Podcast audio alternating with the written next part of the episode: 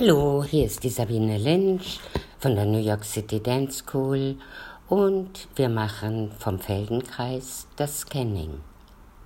Bitte leg dich auf den Rücken. Die Arme sind rechts und links neben dem Körper ausgestreckt. Die Beine liegen locker am Boden. Die Augen bitte schließen. Den Unterkiefer fallen lassen. Und achte bitte darauf, dass die Zunge locker im Mundraum liegt. Sie klebt nicht am Gaumen. Atme ruhig, bemerk nur, wenn du einatmest, atmest du durch den Mund ein oder durch die Nase. Wenn du einatmest, was hebt sich da? Ist es das Brustbein? Ist es der Bauchnabel? Oder bewegen sich Brustbein und Bauchnabel voneinander weg? Versuch den Atem im Blick zu behalten und gleichzeitig stell bitte fest, wie liegt deine rechte Ferse am Boden? Wo genau hat sie Kontakt mit dem Boden? Und wie deutlich liegt sie am Boden? Wie weit ist dein rechter kleiner Zeh vom Boden entfernt? Hat deine Achillessehne im rechten Fesselbereich Kontakt mit dem Boden? Wenn ja, wie deutlich? Und wenn ein Abstand besteht, wie groß ist der Abstand? Wie schwer liegt deine rechte Wade am Boden und welche Form hat die Auflagefläche? Hat deine rechte Kniekehle Kontakt mit dem Boden? Wenn ja, wie deutlich? Und wenn ein Abstand besteht, wie groß ist der Abstand? Wie schwer und breit liegt dein rechter Oberschenkel am Boden? Wie lang ist dein rechtes Bein? Hat dein linkes Bein die gleiche Länge wie dein rechtes Bein?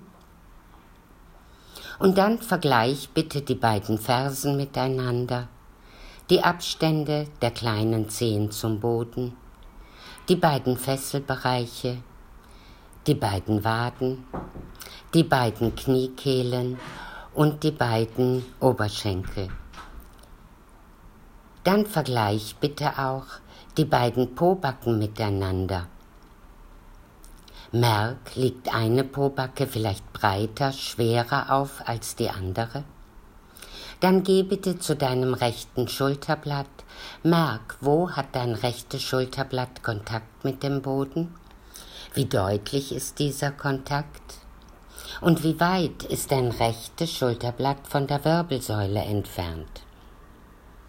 Ist das beim linken Schulterblatt genauso? Die Entfernung zur Wirbelsäule, der Kontakt mit dem Boden. Dann zieh bitte eine Linie vom rechten Schulterblatt zum linken Schulterblatt, zur linken Pobacke, zur rechten Pobacke und zum rechten Schulterblatt. Sind alle Winkel in diesem Viereck gleich groß? teilt die Wirbelsäule dieses Viereck in zwei gleich große Hälften? Und welche Rippen haben rechts von der Wirbelsäule und welche links von der Wirbelsäule Kontakt mit dem Boden? Haben beide Schultergelenke den gleich großen Abstand vom Boden? Wie lang ist dein rechter Arm? Vom Schultergelenk bis hin zur Spitze des rechten Mittelfingers. Wie liegt dein rechter Oberarm am Boden? Hat dein rechter Ellenbogen Kontakt mit dem Boden? Wie liegt der rechte Unterarm auf dem Boden? Hat dein rechtes Handgelenk Kontakt mit dem Boden? Und wie liegt deine rechte Hand mit den fünf Fingern am Boden? Wohin zeigt deine Handfläche? Hat dein linker Arm die gleiche Länge wie dein rechter Arm? Und dann vergleich bitte die beiden Oberarme miteinander, die Ellenbogen, die Unterarme, die Handgelenke und die beiden Hände mit den fünf Fingern. Wie schwer liegt dein Steißbein am Boden? Hat dein Kreuzbein Kontakt mit dem Boden?